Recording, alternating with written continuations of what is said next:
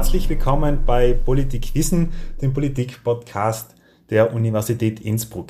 Ich freue mich sehr, heute mit einer China-Expertin sprechen zu dürfen und dieses aus westlicher Sicht doch etwas rätselhafte Land näher in den Blick nehmen zu können. Mein Name ist übrigens Thomas Walli und mein heutiger Gast ist Saskia Hieber.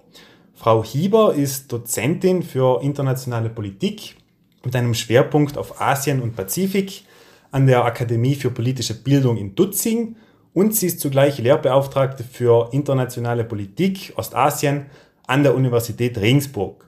Zudem ist sie äh, Lehrbeauftragte an der Uni Duisburg-Essen und sie hatte verschiedene Anstellungen als wissenschaftliche Mitarbeiterin mit dem Schwerpunkt Ostasien inne, unter anderem an der Uni in München oder an der Stiftung Wissenschaft und Politik. Frau Hieber, China wirkt aus europäischer Sicht, oder zumindest geht es mir so, immer sehr weit weg. Und das meine ich jetzt nicht nur in geografischer Hinsicht, äh, sondern generell weiß man Ihrer Meinung nach in Europa zu wenig über diesen bevölkerungsreichsten Staat der Erde?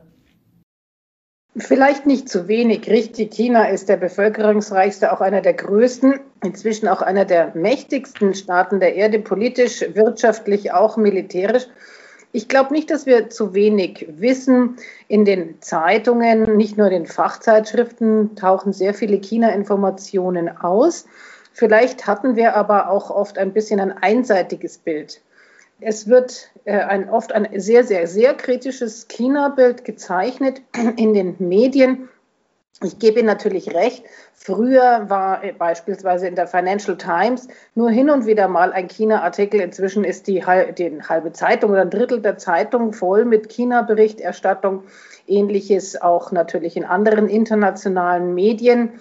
Und äh, je nachdem, worum es gerade geht, große Parteitage, äh, bestimmte Jubiläen, dann sind natürlich auch in den deutschsprachigen Medien China-Berichterstattung durchaus ähm, äh, vorhanden. Wir haben auch ganz ausgezeichnete Korrespondenten und Berichterstatterinnen in äh, China, in Hongkong, in äh, Peking sitzen. Also das möchte ich auch mal ausdrücklich ähm, erwähnen was wir aus China hören, ist oft sehr, sehr qualifiziert. Gleichzeitig aber gibt es dann natürlich auch oft, naja, so ein paar launige Berichte, die dann im Weltspiegel Auslandsjournal auftauchen, wenn es um chinesische Eigentümlichkeiten aus der chinesischen Kultur geht. Natürlich hat sich die ganze China-Berichterstattung auch, ähm, ja, ich würde sagen, verändert durch natürlich die Corona-Pandemie, durch Chinas neuen Machtanspruch. Also wir erleben da auch ähm, eine zunehmende Ernsthaftigkeit, ähm, sehr, sehr viel Kritisches und gleichzeitig wissen wir, das ist richtig, zu wenig über manche China-Themen, beispielsweise die Armut auf dem Land, wie es denn so in den entlegenen Gebieten jetzt wirklich zugeht. Wir erfahren dann schon mal was über Proteste aus der Mongolei beispielsweise oder aus den von Mongolen besiedelten Grenzgebieten äh, der Provinz Innere Mongolei oder auch anderen nördlichen Rand- und Grenzregionen in China. Aber das ist dann oft auch ein bisschen einseitig und äh, was der ganz normale Mensch denn so täglich erlebt, ähm, welche Probleme er damit hat, eine gute Schule für das Kind zu finden, da wissen wir dann wirklich ein bisschen zu wenig drüber. Da muss man schon suchen und natürlich auch, was wichtig ist in der China-Beobachtung, man muss sich China schon jahrelang anschauen, um die Veränderung bewerten zu können und einsortieren zu können. Ein kurzer Blick auf China ist niemals ausreichend. Sie haben bereits erwähnt, dass es sehr, eine sehr gute Berichterstattung ähm, vom Westen aus China gibt. Wie, wie, ist der Zugang westlicher Journalisten zu, zu Dokumenten oder zu, zu, zu, Inhalten der chinesischen Politik? Wie frei können westliche Journalistinnen und Journalisten in China ihren Beruf nachgehen? Das ist nicht mehr qualitativ wirklich gut und vernünftig. Journalisten haben große Probleme, können nicht mehr frei reisen, können nicht unabhängig äh, Bericht erstatten Potenzielle Gesprächspartner werden eingeschüchtert oder auch beobachtet. Also die Bereitschaft, mit ausländischen Korrespondenten, erst recht mit westlichen Korrespondenten zu sprechen, ist sehr gering. Es gibt dann immer mal wieder Ausnahmen. Ähm, ein gutes Beispiel ist Australien. Australien pflegte lange Jahre recht gute Beziehungen zur Volksrepublik China. Und dann gab es einen Haufen Ärger und Streit wegen Wein und Kohle und Handelssektionen. Und Australien, dieses, diese kleine Volkswirtschaft Australien, hat erlebt, mit welcher Wirtschaftskraft und Macht das riesige China zuschlagen kann. Und seitdem wurde es für australische Diplomaten, australische Journalisten ähm, sehr schwierig, überhaupt irgendeine Arbeit zu tun. Ähm, der Trick besteht dann darin, dass man sich einfach, dass man einfach versucht, nicht nur zwei, sondern dreigleisig zu fahren. Ähm, relevante Informationen bekommt man natürlich. Ja, man kann sich, also das ist wichtig, die offiziellen Staatsmedien, die Verlautbarungen der Regierung, die Weißpapiere der Regierung, die Jahresberichte anzusehen, auch die Berichte aus den Ministerien. Das gibt es ähm, auch auf Englisch. Man kann dann natürlich ähm, das chinesische Original vergleichen. Und diese offiziellen Regierungsdokumente haben natürlich dann auch so eine Informations- und Sendungsfunktion durchaus auch nach außen, nicht nur gezielt auf die eigene Bevölkerung. Das ist also die erste Schiene, ähm, sich informieren, was wird berichtet, was kommt nach außen, um was geht's, was ist neu, auch welche Wortwahl hat sich verändert. Ähm, das ist gerade bei Verteidigungsweißpapieren ganz, ganz interessant. Früher hieß es immer Verteidigungsweißbuch, jetzt ist es eine neue Strategie für das neue Jahrhundert. Also das sind dann auch oft so, so ja, so neue offensive äh, Konnotationen und ähm, Formulierungen, die einen aufhorchen lassen müssen. Also das war die erste Schiene. Und die zweite Schiene ist dann natürlich auch nachschauen, nachprüfen, was tut sich vor Ort. Gibt es Möglichkeiten herauszufinden, was denn die Leute drüber denken, was Fachkollegen drüber denken, was die akademische Welt darüber denkt, was die sogenannten neuen gesellschaftlichen Gruppen wie Unternehmer denken oder tun. Da bekommt man natürlich unter Umständen nur gefilterte ja, Aussagen vorgesetzt. So, und das dritte ist dann sozusagen, die dritte Schiene ist dann zu prüfen, äh, über welche Umwege, übers Ausland, über ausländische Informationskanäle, über ausländische Medien natürlich, das nochmal zu überprüfen, zu ähm, verifizieren. Was schwierig geworden ist und was sehr, sehr traurig ist, ähm, dass auch eine Fach- und Sachkommunikation, einfach ein Austausch innerhalb der akademischen Community schwierig geworden ist, egal um was es geht. Und heikle Themen können überhaupt nicht mehr ähm, debattiert oder besprochen werden. Auch die Politikwissenschaft flüchtet sich dann in Historisches. Ja, dann wird darüber gesprochen, was die Regierung vor 20 Jahren gemacht hat beispielsweise. Aber die aktuelle Politik, der aktuelle Präsident, Vorsitzender der Partei und Vorsitzender der Zentralen Militärkommission Xi Jinping der auch die Amtszeitbeschränkung äh, hat aufheben lassen vom Nationalen Volkskongress. Also gegen ihn, gegen die Regierungsspitze, gegen das ständige Politbüro irgendeine kritische Information zu bekommen, ist, ist unmöglich. Sie haben jetzt bereits den, diesen neuen Machtanspruch Chinas in der ersten Antwort angesprochen.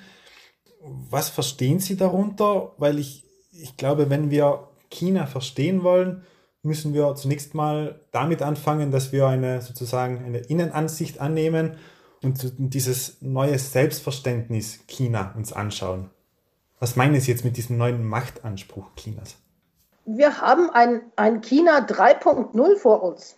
Also das alte, bescheidene China. Äh, wir müssen von der Welt lernen. Wir müssen uns vorsichtig weiter bewegen, unser Wissen aufbauen ähm, wir müssen uns erstmal entwickeln, das ist schon lang vorbei. Dann kam dieses neue technische, sehr wissenschaftliche China der Vorgängerregierungen, auch mit zunehmenden natürlich wirtschaftlichen Erfolgen und zunehmendem Selbstbewusstsein. Was wir aber jetzt haben, dieses neue Supermacht China Xi Jinpings, das ist nochmal eine ganz neue Qualität.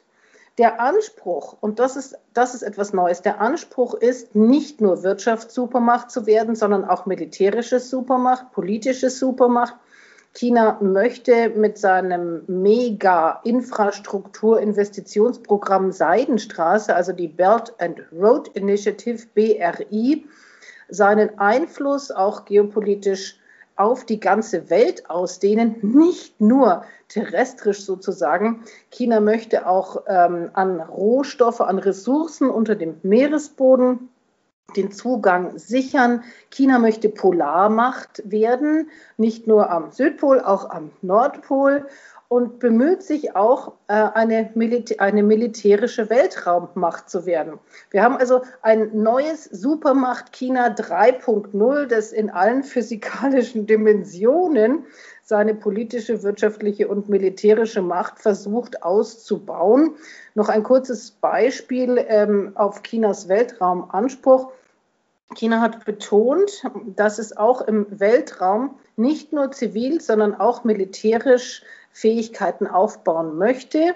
Und es wird sich vorbehalten, Bedrohungen auf die eigene Weltraumkapazität auch offensiv zu beantworten. Das bedeutet, dass also auch Raketen, Satelliten, Raketenabwehrsysteme äh, offensiv und nicht nur defensiv militärisch genutzt und eingesetzt werden. Verstehe ich das dann richtig, dass China zurzeit versucht, aus dieser Rolle als ähm, regionaler Hegemon, als, als regionale äh, militärische Macht sozusagen in, in Ostasien auszubrechen und zu einer globalen Supermacht zu werden, analog wie die USA? Das ist interessant und das wird von Beobachtern noch unterschiedlich ähm, ja, bewertet. Auch ähm, in der Beobachterschar, sage ich jetzt mal, tut sich natürlich einiges. Es wurde früher schon immer eingeteilt in die Falken und die Tauben, also die, die China-Kritiker, die immer auf China rumhacken. Das sogenannte China-Bashing wurde von vielen Chinesen nicht nur abgelehnt, sondern auch mit Trauer und Wut natürlich äh, beantwortet, äh, nach dem Motto, wir schaffen für die Welt so viel Gutes, sorgen für Entwicklung, sorgen für Infrastrukturausbau. Xi Jinping sprach auf dem Weltwirtschaftsforum Davos 2017 und erklärte, China werde mit Rat und Hilfe und viel Geld Arbeitsplätze in Amerika schaffen, in den USA und helfen, die schlechte amerikanische Infrastruktur aufzubauen. Das hätte vorher niemals irgendein chinesischer Top-Politiker von sich geben können. Ähm, und da hat sich, da haben alle gejubelt und gesagt, ja, das ist also dieses neue starke China. Gut, das ist jetzt ein paar Jahre her. Jetzt zurück zu, auch zur China-Einschätzung, zur China-Beurteilung. Das wird schon auch sehr konfrontativ und sehr, sehr, sehr kritisch gesehen. Und es ist ähm, problematisch und traurig, weil dadurch natürlich auch diese People-to-People-Austausch, also der einfach von Mensch zu Mensch, von Akademiker zu Akademiker, von Wissenschaftler zu Wissenschaftler, egal um was es geht, wird ähm, also auf jeden Fall verkompliziert, wenn nicht sogar verunmöglicht, weil so viel Misstrauen, so viel Ablehnung inzwischen da ist und von chinesischer Seite auch dieser Vorwurf, was immer wir sagen, was immer wir tun, ihr werdet, also ihr, die westliche Welt, ihr werdet immer nur auf China rumhacken. Ähm, und dieses China-Bashing hat natürlich auch sehr viel kaputt gemacht. China hat ja viel erreicht. Kein anderes System, keine andere Politik, keine andere Regierung hat so viel für Steigerung des Lebensstandards, ähm, auch natürlich für gestiegene Löhne und Gehälter getan, hat so viel und so erfolgreich die Armut im Land bekämpft wie die chinesische Regierung. Natürlich ist es ein autoritäres System. Äh, das muss man auch ganz klar sagen. Und ähm, wenn chinesische Top-Politiker das Wort Demokratisierung oder Demokratie in den Mund nehmen, meinen sie ganz was anderes als wir. Da ist meistens gemeint, dass alle mitreden sollen, sprich alle anderen Länder der Welt, beispielsweise nicht nur der UN-Sicherheitsrat, aber garantiert nicht die eigene Bevölkerung.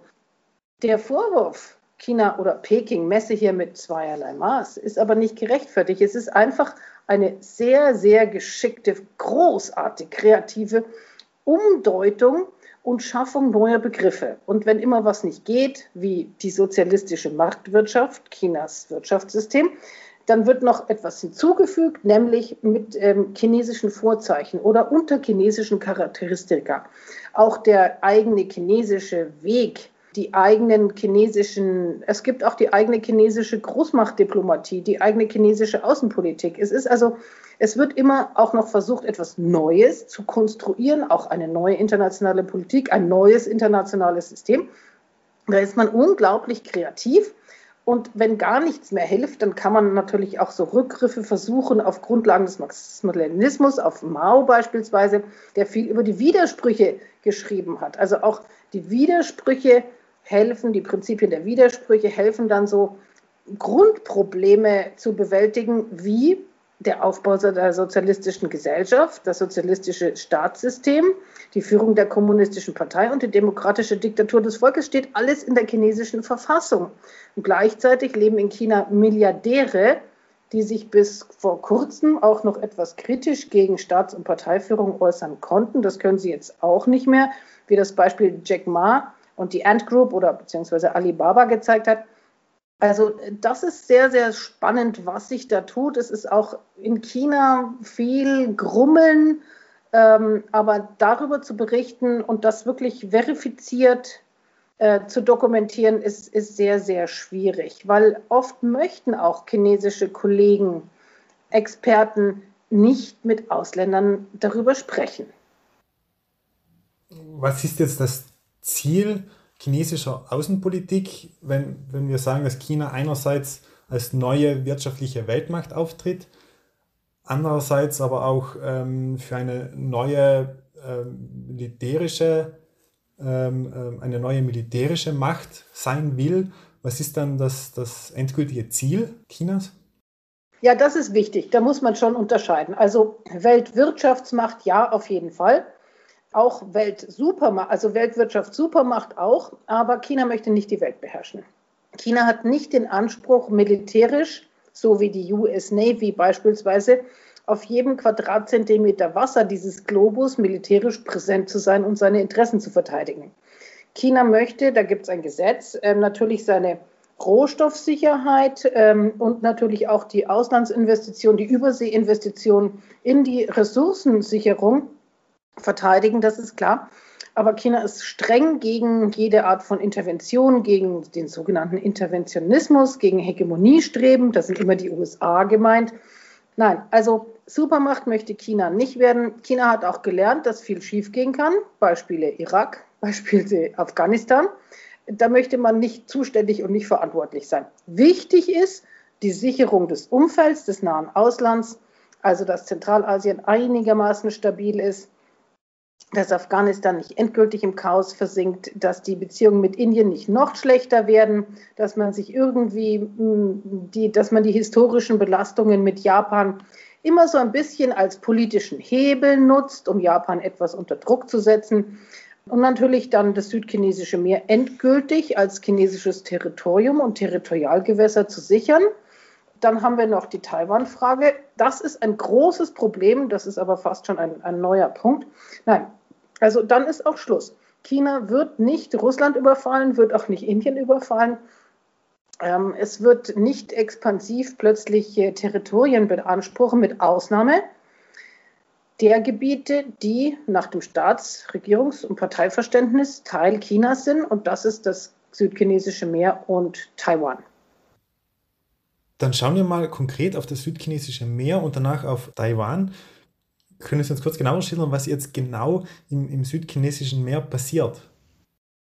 Im Südbereich des südchinesischen Meeres gibt es Öl- und Gasvorkommen. Da geht es natürlich auch um, um Fischereirechte. Es geht auch um das Multimilliardengeschäft Tourismus. Ähm, Chinesen lieben es, in ihrem Land Urlaub zu machen und würden gerne auf eigene tropische Inseln fahren, die noch weit, weit, weit, weit südlich der südlichsten Insel Chinas, nämlich Hainan, liegen. Das ist also sozusagen jetzt mal der wirtschaftliche Hintergrund. China beansprucht das gesamte südchinesische Meer und zwar nicht nur die Riffe und Sandbänke und winzige Inselchen, die da sind, sondern auch die ganze Wasserfläche, schlicht alles. Und gerade im Südteil kollidiert das mit Gebietsansprüchen der Philippinen, des Sultanats Brunei, Insel- und Halbinsel Malaysia, natürlich Vietnams, die jeweils dann ähm, von ihren Gebieten die 200 Seemeilen exklusive Wirtschaftszone auf Englisch EEZ beanspruchen. Der Punkt hier ist, dass das angeblich schon seit Hunderten von Jahren von chinesischen Fischern regelmäßig besiedelt ist, dieses Gebiet. Die Philippinen haben unter der Vorgängerregierung Duterte erfolgreich am Internationalen Schiedshof, nicht Schiedsgerichtshof, sondern Schiedshof, eine sozusagen eine Beurteilung erwirkt, wonach China die souveränen Rechte der Philippinen verletzt und ähm, die auch die historischen Ansprüche Chinas ungerechtfertigt seien und China seine Verpflichtungen verletze, ähm, für friedliche Einigungen zu sorgen im südchinesischen Meer und natürlich auch seine Verpflichtungen äh, zur Erhaltung der Natur verletzt. Der Ausbau von Sandbänken und winzigen Riffen zu Inseln mit Tiefwasserhafen und Flugpisten für sogar große Jagdflugzeuge, große Militärkampfflugzeuge widerspricht insofern dem internationalen Seerecht UNCLOS, United Nations Convention on the Law of the Sea von 1982, als ähm, nur auf Strukturen, die wirklich Inseln sind, auf denen menschliches und wirtschaftliches Leben und Handeln äh, möglich sind, auch diese 200 Seemeilen exklusive Wirtschaftszonenanspruch erhoben werden kann. Und es hilft nichts, mit viel Sand und Beton ein Riff ähm, oder eine Sandbank zur Insel auszubauen. Das ist nach völkerrechtlich gesehen ist das einfach keine Insel und zerstört natürlich diese ganze wundervolle tropische Unterwasserwelt. Es handelt sich hier um Riffe, die ähm, oft oder fast die ganze Zeit überspült sind, in denen sich also eine, eine wundervolle, äh, einzigartige, sehr fragiles äh, Unterwasserhabitat befindet, das es unwiderruflich zerstört. Äh, damit sind dann natürlich auch ähm, langfristige touristische Ambitionen verunmöglicht, weil also an irgendwelchen toten Betonmauern will auch keiner mehr schnorcheln. Das muss man auch ganz klar erklären. Aber trotzdem, das ist das, was, was China hier macht, und zwar im großen Stil mit Hunderten von Schiffen. Auch die anderen Anrainer, auch Vietnam, äh, baut ein paar Inselchen oder Riffe oder Sandbänke aus und um, aber längst nicht in dem äh, Stil, wie, wie China es tut. Und ich fürchte aber, das Thema südchinesisches Meer hat sich ähm, sprichwörtlich verbetoniert. China ändert den Status quo und niemand, niemand, auch die amerikanische Regierung, wird China nicht mehr daran hindern, hier neue Tatsachen geschaffen zu haben. Und was sind jetzt die chinesischen Interessen und auch die chinesischen Strategien in puncto Taiwan? Ja, das, ähm, da möchte man jetzt endlich die sozusagen die, diese ungelöste Vereinigungspolitik bewältigen, Natürlich ist die Insel Taiwan ein Teil Chinas, des historischen, des kulturellen, äh, des geografischen Chinas, das ist ganz klar. Aber die Insel Taiwan oder ja, die Insel Taiwan ist nicht Teil der Volksrepublik, weil die Republik China 1912 und dann 1949 äh, nach Verlust des Bürgerkrieges geflohen, also die Kuomintang-Regierung geflohen auf die Insel Taiwan äh, existiert als eigene Regierungs- und Verwaltungseinheit. Die Republik China ist älter als die Volksrepublik und die Republik China existiert auf der Insel Taiwan. Die Volksrepublik erst 1949 gegründet, ist also eine spätere staatliche Entität. Aber trotzdem will gerade Xi Jinping ähm, diese Einheit erreichen, notfalls auch mit Gewalt. Die Volksrepublik hat nie aufgegeben, auch zum Einsatz von Gewalt und Waffenmitteln zu greifen, um die Einheit Chinas durchzusetzen. Das ist ein großes Problem für Taiwan natürlich. Das wissen wir. In Taiwan herrscht eine freiheitliche Demokratie. Es gibt äh, Wahlen. Ähm, es gibt ähm, natürlich freie Meinungsäußerung, Versammlungsfreiheit, Pressefreiheit. Na, so ganz, ganz ähm, liberal, wie wir uns das vorstellen, ist es vielleicht doch nicht. Das sehen wir dann immer bei Katastrophen oder pa äh, bei der Pandemiebekämpfung. Das war also auch schon sehr autoritär, wie ähm, ein, ein massiver Lockdown und massive Einschränkungen des öffentlichen Lebens, auch des privaten Lebens, ähm, die taiwanesische Gesellschaft ganz selbstverständlich mitgetragen hat. Gleichzeitig aber ähm, ist dieses Selbstbewusstsein und das Selbstverständnis in Taiwan, wir haben hier große Freiheiten, wir wollen diese Freiheiten verteidigen und wir werden diese Freiheiten nicht aufgeben.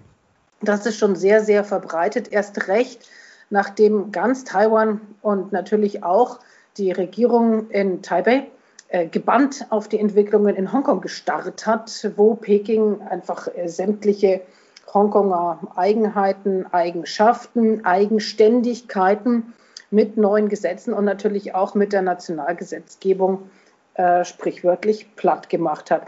Aber zurück zur Frage, China möchte im Umfeld, China möchte in Asien, also in Zentralasien, in Südostasien, eine zumindest stille, freundliche, stabile, aber auch politisch möglichst schwache und Peking-freundliche Umgebung schaffen.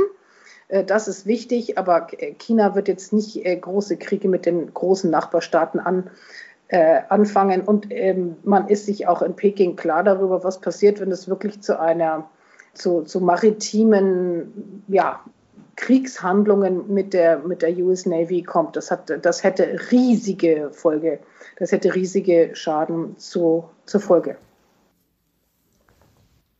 Schauen wir uns jetzt einmal die Beziehung Chinas mit der EU an. Sie haben bereits diese neuen äh, Seidenstraße erwähnt. Was hat es damit auf sich?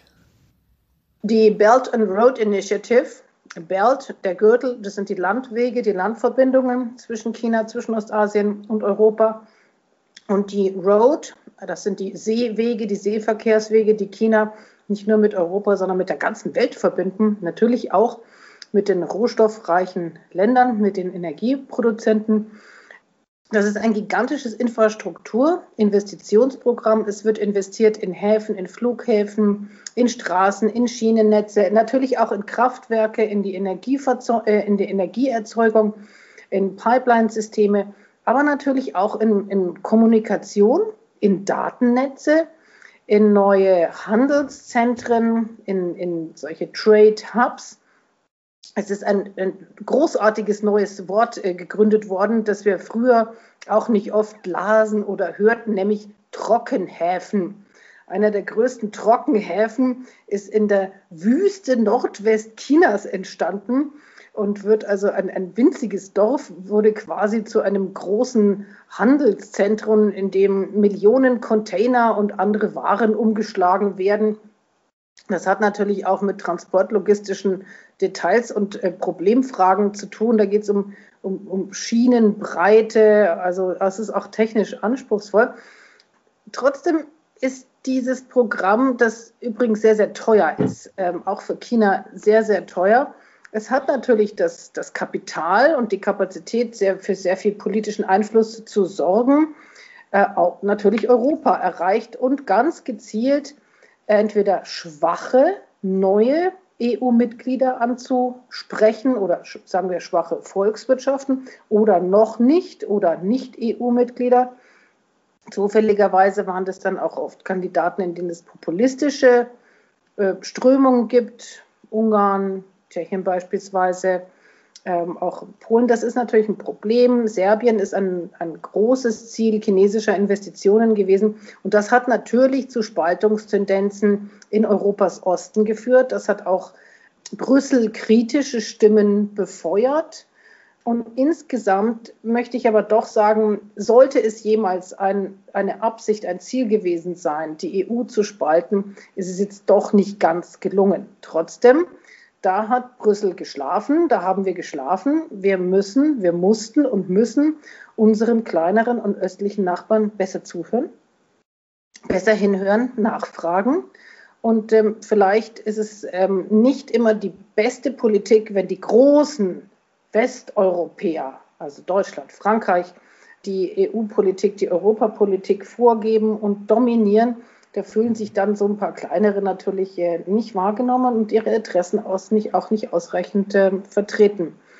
Es musste auch nicht unbedingt sein, dass die Italien, Italien als einziges G7-Land sozusagen äh, diese Seidenstraßeninitiative dann auch noch staatsvertraglich äh, mit China besiedelt hat. Das haben andere Länder nicht getan, aber viele, viele kleinere natürlich schon. Hier gibt es Abhängigkeiten, hier gibt es Schuldenfallen, und alles, was die EU hier tun muss, ist eine sehr ernste, strikte und vor allen Dingen langfristige, konsequente äh, Haltung gegenüber China haben. Immer wieder unermüdlich äh, die Kritik gegen China äußern und natürlich aufrechterhalten und gleichzeitig die Gesprächs-, Kommunikationsebenen und Formate niemals, niemals einbrechen lassen. Wir brauchen unbedingt mehr EU-China und auch äh, NATO-China beispielsweise ähm, austausche. Ganz ähm, vielleicht jetzt nicht auf der allerhöchsten Ebene, auf Ministerebene beispielsweise. Das ist wichtig. Regelmäßiger Kontakt, regelmäßiger Austausch. Und es muss dringend die ganze akademische Welt, die Wissenschaft wieder in Austausch äh, treten. Das ist ganz furchtbar, dass auch chinesische Wissenschaftler sich vom Westen, tja, abgewiesen, äh, misstrauisch beäugt fühlen. Ähm, das hilft äh, nicht nur der Weltgesundheit nicht, das hilft dem Weltfrieden nicht und das hilft der Weltstabilität nicht, wenn nicht mehr kommuniziert, gemeinsam gesprochen äh, wird, wenn nicht gemeinsam geforscht wird, wenn es keinen Austausch gibt. Das sehe ich also als großes, großes Problem, dass auch die, die Welten außerhalb der Politik, der Sicherheitspolitik ähm, jetzt so leiden. Weil, weil Sie gerade die Wissenschaft in China ansprechen. Wie frei ist die äh, chinesische Wissenschaft? Frei von politischen Einflüssen, meine ich? Oh, das ist natürlich ein klasse Thema. Da kommt sehr darauf an, ähm, worüber wir reden. Also die Politikwissenschaft beispielsweise, je näher man an der Politik ist, äh, das ist natürlich nicht frei. Also da gibt es, äh, da gibt es auch direkte Vorgaben nach dem Motto, jetzt entwickelt ihr mal eine eigene neue chinesische internationale Politik. Und da wird dann entsprechend geforscht. Ähm, da muss dann auch der Marxismus, Leninismus und Maoismus und Deng Xiaoping-Gedanken und natürlich auch Xi Jinping-Schriften müssen da alle irgendwie mit rein ähm, als theoretische Konstrukte. Äh, da gibt es also auch einen Auftrag, neue, äh, wirklich äh, neue Theorien zu entwickeln. Äh, die Naturwissenschaften sind relativ frei. Auch äh, sämtliche Technik und das, was, was wir hier als MINT-Fächer nennen, die sind äh, relativ frei und natürlich jetzt der ganze Medizinsektor und Biochemie und, und was weiß ich, den, diesen, diesen Wissenschaftsbereichen werden zum Teil sogar Milliardensummen hinterhergeschmissen. Die kriegen die besten Graduierten, die kriegen ganze Labors und Bürogebäude hingestellt. Die bekommen äh, sogar teilweise Löhne und Gehalter bezahlt. Die müssen jahrelang keine Steuern bezahlen. Also da gibt es auch unglaubliche staatliche Unterstützung, nicht nur von, also nicht nur von nationalstaatlicher Ebene, auch von, von Provinzebene. Das ist das, was bei uns sozusagen das Bundesland wäre. Also da ist sehr, sehr viel Geld und natürlich auch sehr viel politischer Wille aus der Wissenschaft. Und hier ist dann gemeint Science, ähm, das englische Science, auch viel rauszuholen. Und äh, China, um diese, diese Hightech-Führerschafts, ähm, ja, diesen Hightech-Führerschaftstraum verwirklichen zu können, braucht natürlich auch exzellente eigene Forschung und exzellente eigene Firmen, Startups und Entwicklungen. China ist in einigen Bereichen Halbleiter, Mikrochips ähm, noch weit weg davon, den eigenen Bedarf, den eigenen Produktionsbedarf zu befriedigen und hat hier Nachholbedarf. Also es wird in einigen Wissenschaftsbereichen sehr, sehr viel investiert. Andere werden natürlich ähm, beobachtet. Und die meisten wissen, in welchen Bereichen, in welchen Kanälen sie sich bewegen können. Das betrifft ganz besonders natürlich den Kunstbereich. Dann gibt es wieder andere Bereiche, die auch sehr gefördert werden, natürlich Musik, solange es nicht zu wild wird. Aber auch hier wird viel probiert. Es gibt sogar, oder vor Corona gab es sogar Musikmanager, ich meine damit modernste Musik und Clubbetreiber und irgendwelche DJs und bekannte Bands.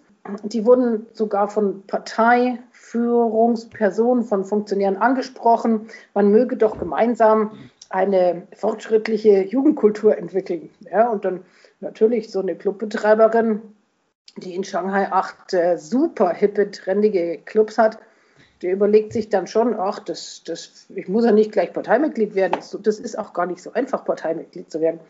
Ja, aber warum nicht? Also die Partei hat dann auch, äh, sie öffnet sich auch. Es wird viel experimentiert. Vor Corona war das man darf sich das nicht so schwarz-weiß vorstellen. Ja, viele machen einiges mit, damit sie auch unbehelligt entweder ihrem Gelderwerb oder ihrer Kunst oder ihrer Wissenschaft nachgehen können. Und auch viele äh, junge Leute, die im Ausland studiert haben, im Ausland in Amerika promoviert haben, gehen gerne nach China zurück, weil sie finden dort exzellente Startbedingungen. Gibt es den schönen Spruch, ich weiß nicht, in Deutschland dauert es, weiß nicht wie viele Jahre, um irgendeinen neuen Forschungszweig oder eine neue Firma zu gründen. In China geht es unter Umständen in drei Wochen. Wenn wir jetzt schon ähm, bei der Innenpolitik Chinas ähm, angelangt sind, bleiben wir mal da. Also wie ist China innenpolitisch aufgebaut? Ich meine, China ist ja bekanntlich keine Demokratie. Wir haben es ja jetzt bereits gehört. Wer entscheidet was in China? Welche Institutionen gibt es da? Es entscheidet nur der, das ständige, also das stehende, das ständig tagende Politbüro der Kommunistischen Partei. Äh, das ist Xi Jinping, der Präsident, der gleichzeitig ähm, Vorsitzender der Parteivorsitzende ist und gleichzeitig Vorsitzender der Zentralen Militärkommission. Das Politbüro entscheidet. Darunter gibt es dann das erweiterte Politbüro. Darunter ist dann das ZK, das Zentral Zentralkomitee. Das ist eine, eine klassische sozialistische Politstruktur, ein klassisches System. Und die Partei geht dann natürlich auch runter von der Nationalebene auf die Provinzebene, auf die Kommunalebene, auf die Dorfebene und so weiter. Natürlich gibt es daneben, wie in jedem anderen Staat oder fast jedem anderen Staat der Welt, auch den Staat, die staatliche Administration, also den Premier, Li Keqiang, die Ministerien, die Fachministerien, die Kommissionen, ein Haufen Institute. Und auch das geht äh, natürlich dann auch runter, die Verwaltungsebenen von der Nationalebene auf die Regionen, auf, also die Provinzen zur kommunalen Ebene. Und natürlich gibt es auch die Vertretung, den Nationale Volkskongress, Chinas Parlament. Und auch auf äh, Provinzebene gibt es ähm, diese Volksversammlung, also die die Versammlung der Delegierten. Theoretisch haben der Regierungschef, also der Premier und auch der Präsident ähm, vor dem Volkskongress zu berichten, auch vor dem Parteitag natürlich. Und theoretisch ähm, bestimmt auch der Volkskongress über Gesetzgebung ab, also über Gesetz. Aber im Prinzip ähm, wird das durchgewunken oder durchgenickt, was die Parteiführung, also die Partei, beschlossen hat. Gibt es in China eigentlich auch andere Parteien abseits der kommunistischen Partei oder andere Bewegungen, die sich anmaßen, in der Politik irgendwie mitzumischen, in welcher Form auch immer? Ja, bis vor kurzem schon. Im Nationalen Volkskongress sitzen auch andere Parteien. Also da sitzt auch ein Ableger der Kuomintang, da sitzt auch eine sogenannte Demokratische Partei. Also es gibt so winzig kleine Parteien, die sitzen auch im Nationalen Volkskongress. Aber im sozialistischen System, zum Aufbau der sozialistischen Gesellschaft, muss natürlich alles untergeordnet werden. Und das wird dann in der Vereinigten Volksfront sozusagen, werden diese Parteien zusammengefasst. Also das ist die offizielle Seite. Natürlich gibt es so, so winzig kleine Parteien äh, in China im Volkskongress. So, und dann war lange die Rede vor Corona von den sogenannten neuen gesellschaftlichen Gruppen, das waren die, diese Start-up-Unternehmer, das waren die äh, Chinas neue Milliardäre, das waren diese ganzen neuen reichen Chinesen, die dann oft auch äh, ausländische Pässe hatten, munter durch die Welt flogen, ihre ganzen Familien, ihre Kinder irgendwo verteilt hatten. Und es hieß, ähm, diese, ja, diese Tycoons hätten Einfluss auf die chinesische Politik. Xi Jinping hat ziemlich klar gemacht, dass er nicht nur mit seiner großen Antikorruptionskampagne Korruption auf allen Ebenen verfolgen wird, dass er auch in Justiz und Polizei und überall, also auch in allen äh, staatlichen Institutionen sozusagen, für Gefolgschaft sorgen wird und keine Kritik äh, oder Abweichung zulassen wird. Und hat sich dann auch an das relativ freie Unternehmertum äh, sozusagen herangemacht Jack Ma, der frühere Chef, Gründer von Alibaba und der Ant Group, kritisierte die Regierung im letzten Herbst für zu viel Regulation, für zu viele Einmischung, für Nichtfortschrittlichkeit, für, ähm, ja, für Zurück sozusagen, für ähm, feste alte Strukturen, die keine Innovation zulassen würden. Und Innovationsfeindlichkeit ist also ein, ein schwerer Vorwurf, weil die Politikspitze natürlich besonders innovativ sein möchte, um dieses Ziel des chinesischen Traums, des chinesischen Traums einer starken Nation mit einem starken Militär zu erfüllen, ist sehr viel Innovation, ist nicht nur viel Geld und viel autoritäre Strukturen, und Machtmittel notwendig, sondern natürlich auch Innovationskraft. Und China war sehr stolz darauf, eine außergewöhnliche, äh, außergewöhnlich innovative politische und wirtschaftliche Landschaft zu haben. abgesehen von Demokratisierungsideen, das geht überhaupt nicht. Und jetzt ist ziemlich klar, dass wirklich alle wirtschaftlichen, alle ökonomischen, kulturellen, akademischen, wissenschaftlichen Bereiche sehr, sehr wieder, sehr, sehr, sehr fest unter der Kontrolle der Partei stehen. Also diese Idee, es gäbe da so Nischen, in denen sich ähm, ein paar Multimillionäre und ein paar Künstler und ein paar besonders innovative Techniker austoben könnten, das ist vorbei in China. Leider. Vielleicht kommt es wieder, aber unter dem, in dem China Xi Jinpings ähm, gibt es keine Nischen mehr. Alles hat der Partei zu folgen. Kann man damit vielleicht auch sagen, dass China sowas wie die effizienteste Autokratie der Welt ist? Oh Gott, das ist ein Glatteis-Thema. Ja, China ist sehr effizient. Aber nicht, weil es autoritär ist, sondern weil in der Vergangenheit auch viel erfolgreich ausprobiert wurde. Äh, wir erinnern uns beispielsweise an die Sonderwirtschaftszonen, die China ermöglichte, erst an den, an den Küstenstädten vor vielen, vielen Jahren, die China ermöglichte, so ganz langsam westliche Wirtschaftssysteme auszuprobieren.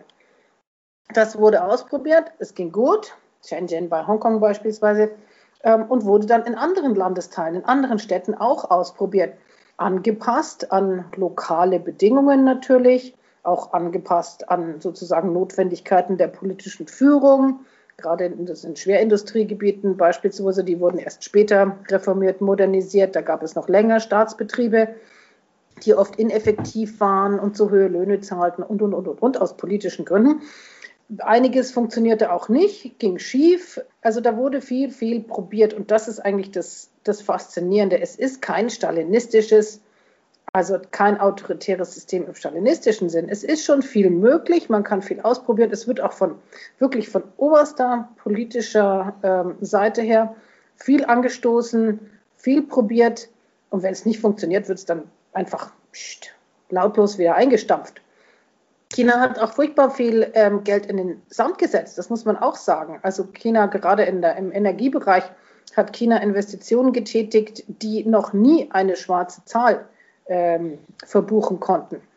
Das muss auch gesehen werden. Also ein relativ junger Akteur auf der äh, weltökonomischen Bühne muss natürlich auch Lehrgeld zahlen und hat sehr, sehr viel Lehrgeld bezahlt. Nicht umsonst gibt es ein Gesetz in China, dass Investitionen nicht nur rentabel, sondern auch sicher angelegt werden müssen. Das heißt, staatliche Stellen können nicht zocken, können nicht ähm, spekulieren. Also es gibt die Pflicht, die gesetzliche Pflicht, äh, vernünftig zu wirtschaften und Geld äh, sicher anzulegen. Aber wenn wir uns jetzt beispielsweise die Überwachung in China anschauen, dann kann man, glaube ich, schon sagen, dass China vor allem mit diesem äh, ähm, Social Credit System äh, eines der, der effizientesten und, und hochtechnologisiertesten ähm, ähm, Staaten weltweit ist in, diesem, in dieser Hinsicht. Absolut, das ist, das ist auch gruselig. Ähm, die Überwachung in China ist gruselig und das ist auch erstmal jetzt so die, die, die optisch-mechanische Überwachung. Es sind wirklich sehr, sehr viele Kameras, äh, vermutlich auch mit Mikrofon, überall installiert insbesondere natürlich in Gebieten, wo es Aufstandsbewegungen gibt. Äh, die Leute sind quasi bis zur Haustür ständig überwacht und ganz besonders werden natürlich religiöse Stätten, Moscheen werden natürlich überwacht, auch gestört, auch zerstört. Es gibt Berichte ähm, der entsprechenden Menschenrechtsorganisationen über die Zerstörung von Moscheen in China. Das ist, ähm, das ist sehr traurig und erschütternd und schlimm. Und die digitale Überwachung naja, das Konsumverhalten vieler Chinesen macht es dann auch entsprechenden Stellen einfach.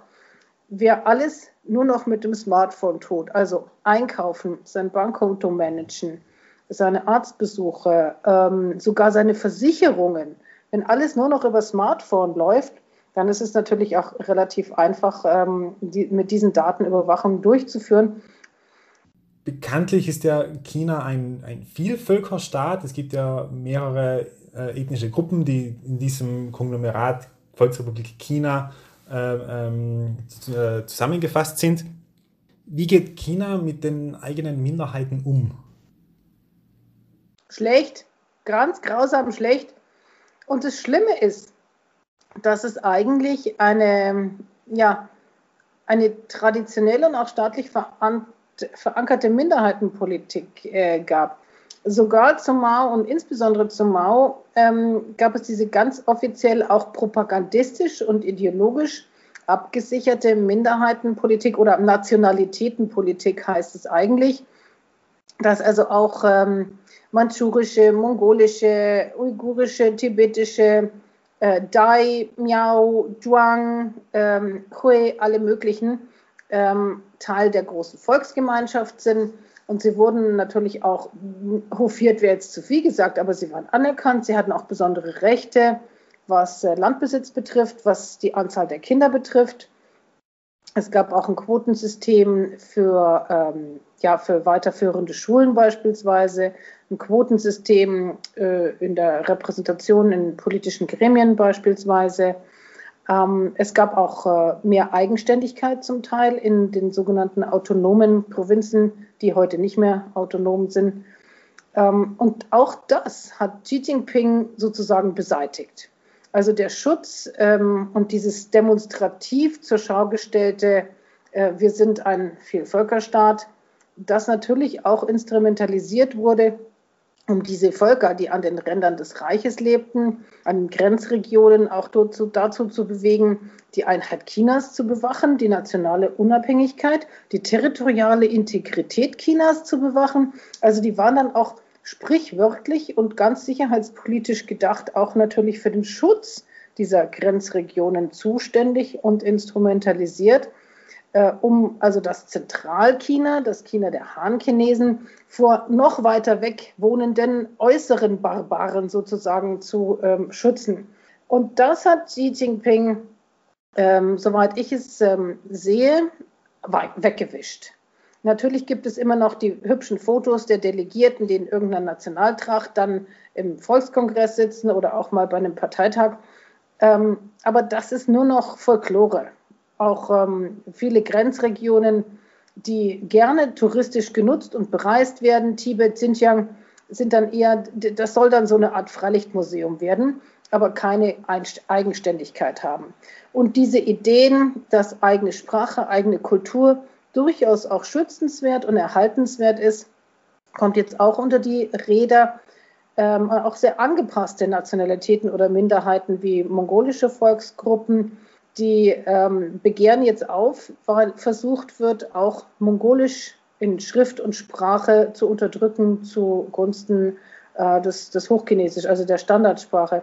Aber trotzdem ist es natürlich ein nicht ganz ähm, korrektes Bild zu sagen, China ist ein Vielvölkerstaat, wenn über 90 Prozent der Chinesen Han-Chinesen sind und alle anderen 40 oder 50 Minderheiten sozusagen gemeinsam dann noch diese über 8 Prozent äh, ausmachen.